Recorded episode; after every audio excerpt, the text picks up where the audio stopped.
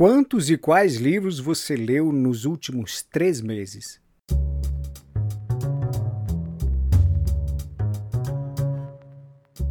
Filosofando podcast com o professor Sidney.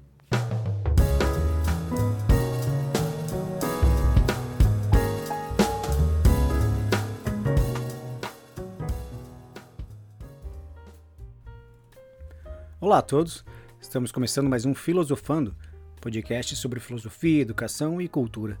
Eu sou o Sidney Júnior e este é o nosso 13º programa. Lembrando que você pode nos acompanhar pelo Spotify, Deezer, Google Podcast ou seguir o nosso perfil no Facebook ou no Instagram. Além disso, você pode acompanhar o nosso canal no YouTube. Basta procurar por Filosofando Podcast, tudo junto, se inscrever no canal e acompanhar as nossas atualizações.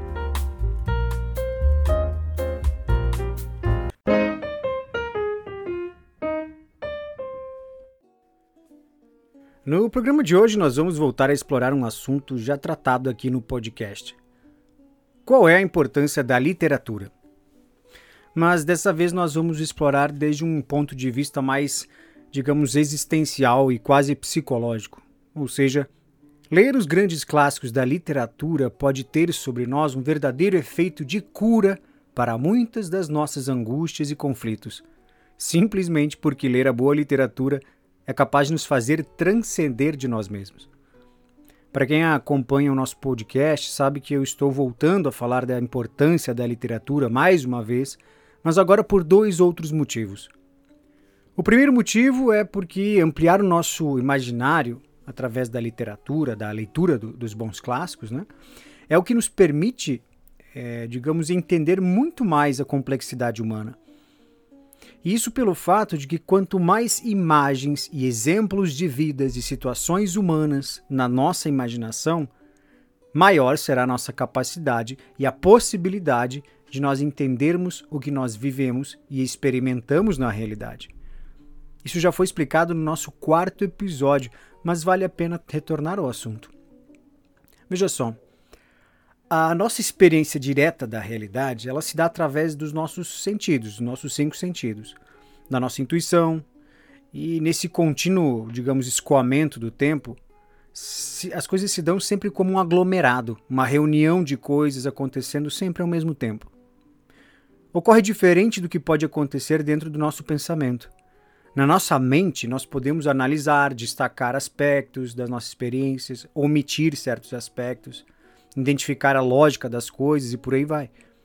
E todas as nossas experiências que nós temos, sejam novas situações, novas pessoas que conhecemos, novos conhecimentos, eles só serão compreendidos de acordo com o que nós já sabemos ou conseguimos imaginar, ou seja, será o nosso horizonte de consciência que permitirá o alcance da nossa visão, assim como do nosso entendimento da realidade.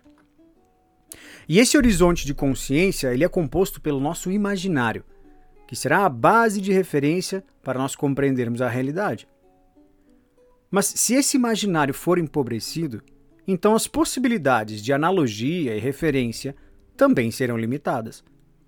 Mas, se o nosso imaginário for rico, enriquecido de imagens, ricas também serão as analogias e as referências que nós seremos capazes de fazer para compreender o mundo à nossa volta. Por exemplo, se você não tem o hábito de ler, hum, normalmente literatura, e se fixa apenas na sua experiência direta, cotidiana, no seu dia a dia, como fonte de, de informação, e se ao seu redor, por exemplo, os exemplos de heroísmo e patriotismo forem raros ou inexistentes, você terá muita dificuldade em reconhecer ações desse gênero. Mas se você tiver o hábito de frequentar a boa literatura, ou ter a felicidade, por exemplo, de presenciar exemplos reais de patriotismo e heroísmo, você ampliará a sua imaginação sobre as possibilidades de vidas, de ações humanas. E é aqui que nós vemos a importância que a literatura tem sobre isso. O segundo motivo da reflexão de hoje, ele diz respeito à publicação da quinta edição da pesquisa Retratos da Leitura no Brasil, publicada no dia 11 de setembro desse ano pelo Instituto Pro Livro de São Paulo. No episódio 3 aqui do podcast, alguns meses atrás, eu comentei precisamente sobre a edição anterior dessa pesquisa, de 2017, observando a média de livros lidos por ano pelo brasileiro. Agora, com esses novos resultados, que por sinal não são tão bons assim, digamos, não melhorou tanto assim, mais motivos nós temos para reafirmar a importância da literatura. A, a última edição dessa pesquisa do Instituto ProLivro teve como uma amostra de, de, entrevistados 8 mil pessoas de todas as regiões do país, em mais de 200 municípios, aplicando um questionário bem variado sobre os hábitos, sobre a, a frequência de leitura no Brasil. E infelizmente os resultados não foram tão animadores, quase não mudando muito da edição de uns três anos atrás. A média de leitura apresentada pelos entrevistados foi quase de cinco livros por ano, sendo que apenas dois ou três livros foram lidos por inteiro. O que significa, mais uma vez, que a média de leitura em nosso país é de mais ou menos uns três livros por ano. Se você lê mais do que isso, aparentemente, saiba que você é uma minoria em nosso país. Mas há outros números muito interessantes nessa pesquisa. Quando perguntados sobre as, quais são as barreiras para, para ler mais, quase 50% dos entrevistados responderam, em primeiro lugar, que era por falta de tempo que eles não liam mais. Em segundo, porque preferem outra atividade. E em terceiro lugar, porque não têm paciência de ler. Uma outra pergunta então questionou se as pessoas gostariam de ter lido mais. E veja só, 82% das pessoas disseram que sim, que gostariam de ter lido mais. Mas então havia uma outra pergunta, que era: o que você faz com o tempo livre? Hum? E as mesmas pessoas que responderam que gostariam de ter lido mais, mas não o fazem por causa do, da falta do tempo, responderam que no seu tempo livre, primeiro, assistem TV, segundo, navegam na internet, terceiro, ouvem música ou rádio, quarto, mexem no WhatsApp e assim vai, e assim vai, e lá por último, na colocação número 11, leem livros. Veja só, você pode pensar que, por exemplo, navegar na internet, por exemplo, poderia ser a ocasião de as pessoas lerem alguma obra, algum livro, Ocorre que tem uma outra pergunta que acabou mostrando algo muito interessante. Diante da pergunta o que você faz na internet, em primeiro lugar apareceu trocar mensagens. Segundo, assistir vídeos e filmes. Terceiro, ouvir música. Quarto, jogar games. E lá por último, no décimo lugar, ler livros. Houve ainda uma pergunta interessante com relação à visão que as pessoas têm da leitura. E quase 60% das pessoas entendia que ler traz conhecimentos. Em segundo lugar, que ler ensina a viver melhor. Em terceiro e quarto, que traz conhecimento pessoal. É claro que nós devemos ser bem razoáveis quando a gente interpreta pesquisas, números, estatísticas. E a gente precisa sempre cuidar para não generalizar de modo precipitado e, e, nunca tomar esses números como a exatidão da própria realidade. Mas no fundo, esses números acabam sendo algo como indicações ou indícios do que acontece no geral. E levando em conta esses indícios, essa pesquisa acaba mostrando que muitas pessoas que expressam o desejo de ter lido mais, mas justificam não conseguir por falta de tempo, na verdade empregam o tempo livre a quase tudo, menos leitura. Isso pode sugerir que, na verdade, muitas pessoas gostam da ideia de ser um leitor frequente. Ou seja, as pessoas gostam da imagem de ser uma pessoa que lê, mas no final, pouquíssimo esforço é empregado nessa atividade, que, por sinal, exige disciplina e esforço. Mas veja só, longe de mim querer fazer é, juízo moral de como as pessoas utilizam o seu tempo. Né? Cada um emprega o seu tempo como bem entende e é livre para isso. Mas o caso aqui é que o resultado da pesquisa acaba sendo muito sugestivo para a nossa reflexão de hoje. Por que realmente deveríamos ler mais e nos esforçar para isso? Hum? O que nós podemos ganhar ou alcançar com a leitura, principalmente da literatura? Nos programas anteriores, nós já tratamos de alguns méritos e conquistas que a literatura pode nos trazer como uh, ampliar o imaginário, ampliar nosso horizonte de consciência, a nossa linguagem, nossa capacidade de compreensão dos dramas humanos, das outras pessoas e por aí vai. Mas há uma dimensão que nós não exploramos ainda e que, no entanto, faz parte de todo esse ciclo de autoconhecimento que nós estamos traçando aqui no nosso podcast. A leitura e a reflexão da boa literatura pode nos fazer olhar de modo muito mais atento e detalhado para a nossa própria vida. Essa é a dimensão que nós nunca tocamos aqui no podcast. Veja só, todos nós vivemos conflitos, dúvidas, dramas, né? angústias, indecisões, pensamos sobre o futuro, sobre o que nós vamos fazer, seja em diferentes épocas da nossa vida, em diferentes momentos. E a maioria desses conflitos ocorre, na verdade, na nossa cabeça dentro da nossa mente. Ou seja, esses problemas e conflitos não são causados por imposições de coisas físicas da realidade. Os problemas que nos são impostos pela realidade física do mundo ao nosso redor, eles sim existem, claro. É, todo mundo que já teve uma dor nas costas, um torcicola, ou que ficou sem dinheiro para pagar uma conta, ou que bateu um carro, enfim, sabe que esses problemas impostos pela realidade física existem. Mas o que a gente está falando aqui é que a maioria dos grandes conflitos humanos são internos. Eles acontecem dentro da nossa mente. Qual é o sentido do que você está fazendo? Qual é o grau de satisfação que você sente diante da vida que está levando? Qual é o caminho que você deve ou não seguir para tornar a sua vida significativa? Qual é a história de vida que você quer contar, como a gente tratou no último programa? Tudo isso são dúvidas e conflitos na nossa mente, coisas internas. E o que ocorre normalmente é que, por nós mesmos, é muito difícil solucionar esses problemas. Veja só, dificilmente nós resolvemos nossos conflitos e angústias com os nossos conflitos e angústias, como se estivéssemos dentro de uma redoma dos nossos próprios problemas. Normalmente nós precisamos é de um ponto em que nos tire dessa redoma de, de, e nos dê uma perspectiva que nos permite ver as coisas com maior clareza seja conversando com um amigo, seja através da religião, da, de uma terapia, de algum estudo, de algum, alguma leitura aprofundada, enfim.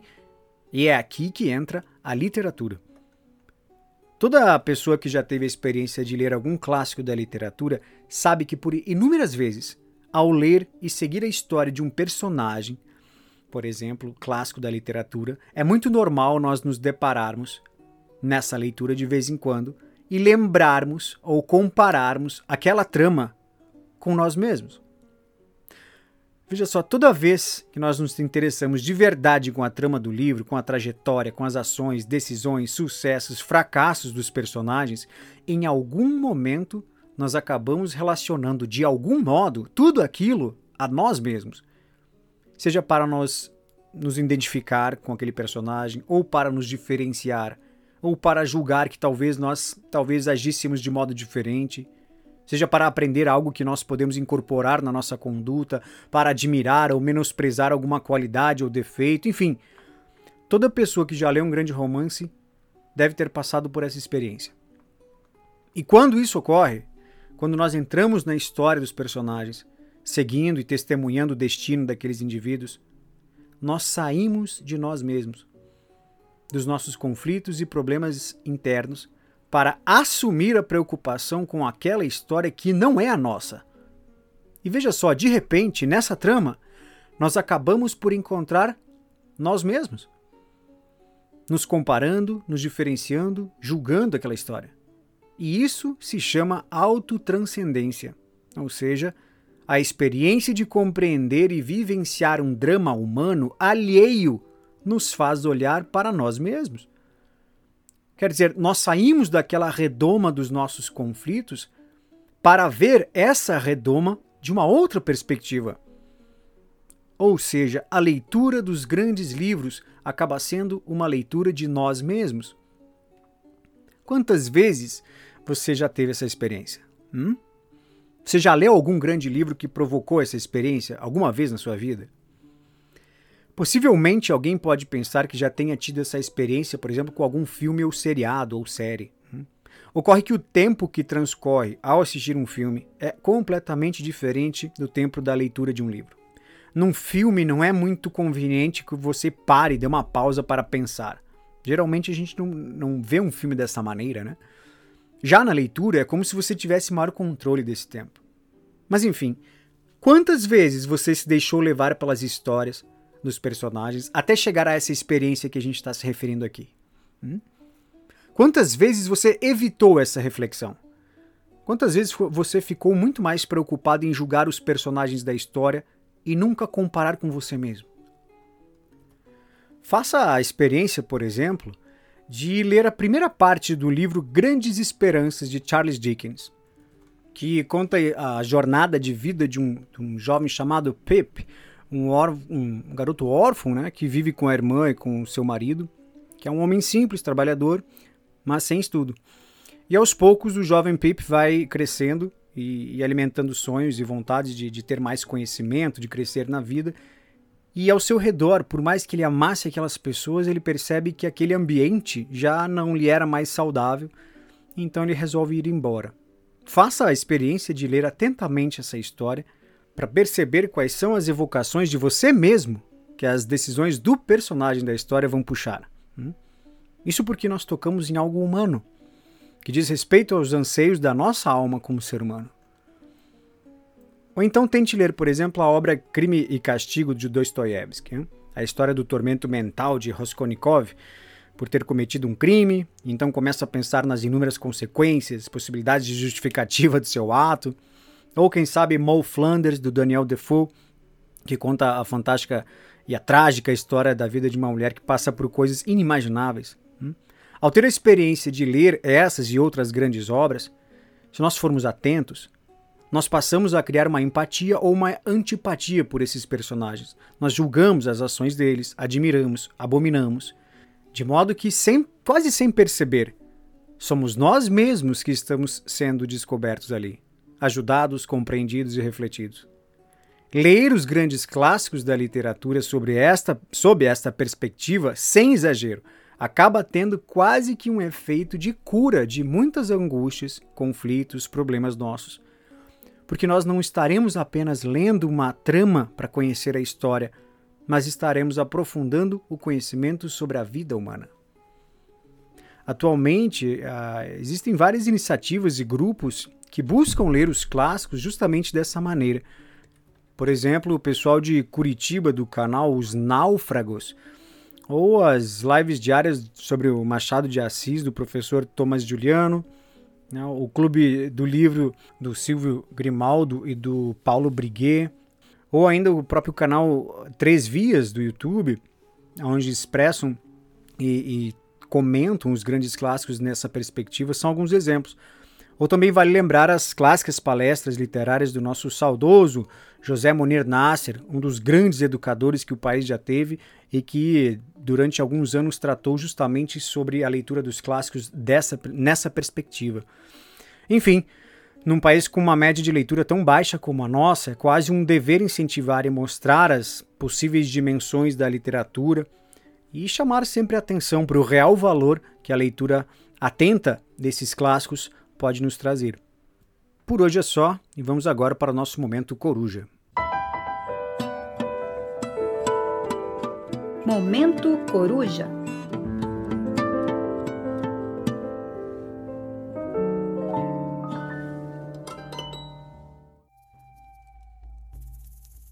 O Momento Coruja de hoje traz um trecho do livro Homem Algum é uma Ilha, do monge trapista Thomas Merton, um monge que se destacou por grandes livros escritos, em especial o belo A Montanha dos Sete Patamares, em que ele conta a sua trajetória até virar um monge e ser aceito no mosteiro. Mas nesse trecho do livro Homem Algum é uma Ilha, cujo título é uma frase de um famoso poema do poeta inglês John Donne, o Thomas Merton reflete sobre as virtudes da solidão interior e diz o seguinte: se não me posso distinguir da massa dos outros homens, jamais serei capaz de amar e respeitar o próximo como deveria. Se não me separo deles o bastante para conhecer o que é meu e seu, jamais descobrirei o que devo dar-lhes, nem lhes concederei a oportunidade de dar-me o que me devem. Somente uma pessoa pode saldar dívidas e cumprir obrigações. Se sou menos do que uma pessoa, não darei nunca a outrem o que tenho o direito de esperar de mim. Se outro é que é menos do que uma pessoa, não saberá de mim. Nem descobrirá jamais que tem algo a dar. Devemos normalmente educar-nos um ao outro pela satisfação recíproca das justas indigências de cada um. Mas numa sociedade em que a personalidade é ofuscada e dissolvida, os homens nunca aprendem a encontrar-se e, portanto, a amar uns aos outros.